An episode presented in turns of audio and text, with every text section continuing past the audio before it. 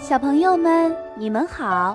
欢迎大家来听依依姐姐讲故事。昨天我们讲到，蹦蹦和跳跳的家里来客人了。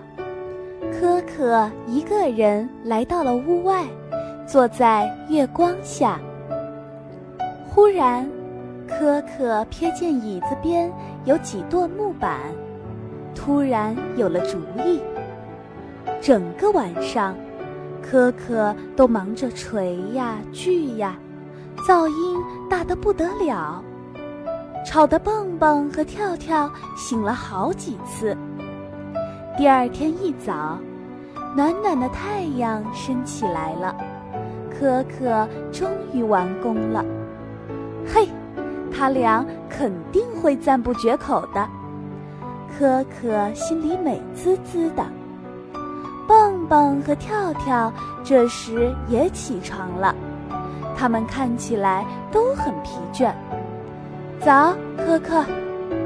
蹦蹦有气无力地说：“可可，昨晚怎么那么大的声音啊？我们被吵醒了好几次。”跳跳揉着还没睡醒的眼睛问：“我要给你们一个惊喜，就在外面。”自己去看吧，我累坏了，要去睡觉了，晚安。可可说完，就回到了客房。不一会儿，里面又传出了那奇特的声音：嘘，啊，嘘，快，我们去外面看看。蹦蹦和跳跳一起跑了出去。他们在外面看到了科科的礼物，这是什么呀？一个木头做的庞然大物，孤零零的立在园子当中。你看，我们的地被弄成什么样子了？跳跳又气又难过，眼泪都快流出来了。天哪！蹦蹦说。我们准备搭工具棚的木头被可可用来做了辆跑步车。夜里黑乎乎的，他恐怕也没看见我们在地里种的东西。他坐这没用的跑步车干什么呀？跳跳问蹦蹦。蹦蹦说：“我猜啊，也许仓鼠需要很大的运动量吧，所以他希望有一辆跑步车。”可是他事先应该征得我们的同意才对呀，跳跳说：“是啊，在别人家里做客，怎么能像在自己家里一样想怎样就怎样呢？”蹦蹦说。傍晚的时候，蹦蹦和跳跳等着科科睡醒起来。二位早上好呀！可可走出客房。高高兴兴地跟他俩打招呼。跳跳说：“现在已经是晚上了，不是早上。你把那稀奇古怪的跑步车搭在我们的地里，把我们种的东西全糟蹋了。还有那些木头是我们准备用来搭工具棚的。太抱歉了。”可可连忙道歉。蹦蹦说。你至少应该事先跟我们打声招呼，然后也没向可可道晚安，就和跳跳去睡觉了。可可自己在桌边坐了好一会儿，他心里觉得很不舒服，很难受。可可深深地叹了一口气，走到外面，爬上那辆跑步车，开始跑起步来。跑步车发出很大的声音，哭哟哭哟哭哟哭哟哭哟。可可跑啊跑啊，越跑越快。他边跑边想，想起了自己的家人，真想跑回家去。蹦蹦和跳跳在房间里忽地坐起来。可可的跑步车弄出那么大的声音。睡觉是没门儿了，这太过分了！两人怒气冲冲地走出房去找可可。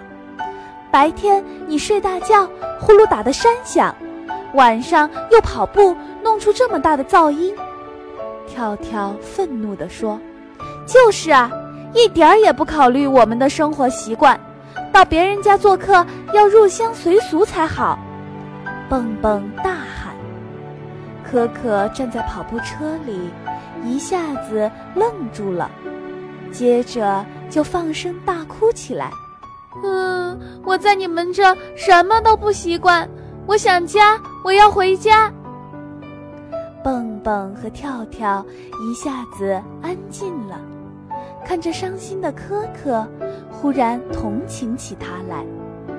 好了好了，别哭了，蹦蹦安慰他。跳跳也说：“你知道吗？其实我们还是挺喜欢你的。”他们上前拥抱着可可，直到可可不再哭了。然后三个人一起回到了屋里。可可对蹦蹦和跳跳说：“当夜里月亮和星星闪烁的时候，我们仓鼠没法睡觉，家里的人也都跟我一样，晚上精神抖擞，白天才睡觉，呼噜打得山响。我们仓鼠得经常跑步，否则就会长得很胖。”到目前为止，我已经给家人造了十三辆跑步车了。蹦蹦和跳跳现在一点儿都不困了，专心致志地听可可讲他家乡的故事。那里的一切都跟这儿不一样，好像很陌生，可是又很有趣。蹦蹦说：“你家乡跟我们这儿很不一样啊。”是啊，跳跳说：“我们没有试着理解你，就光顾着生气了。”整个晚上，三个人在一起讲了好多好多的故事，一起笑，一起唱，天都快亮了，他们才一起去睡觉。可可拉着蹦蹦和跳跳说：“今晚过得真愉快。”你们真好，晚安，晚安，可可。等蹦蹦和跳跳醒来，已经是晚上了，可可不见了，桌子上却留了一封信。原来可可回家去了，他想家了，所以盼着快快回去跟家人团聚。信的旁边。放着一束美丽的矢车菊，是可可用来表示感谢的。可可走了，蹦蹦说：“就是啊，我们刚刚习惯晚上不睡觉，他却走了。”跳跳有点难过。嘿，那辆跑步车其实也蛮好的。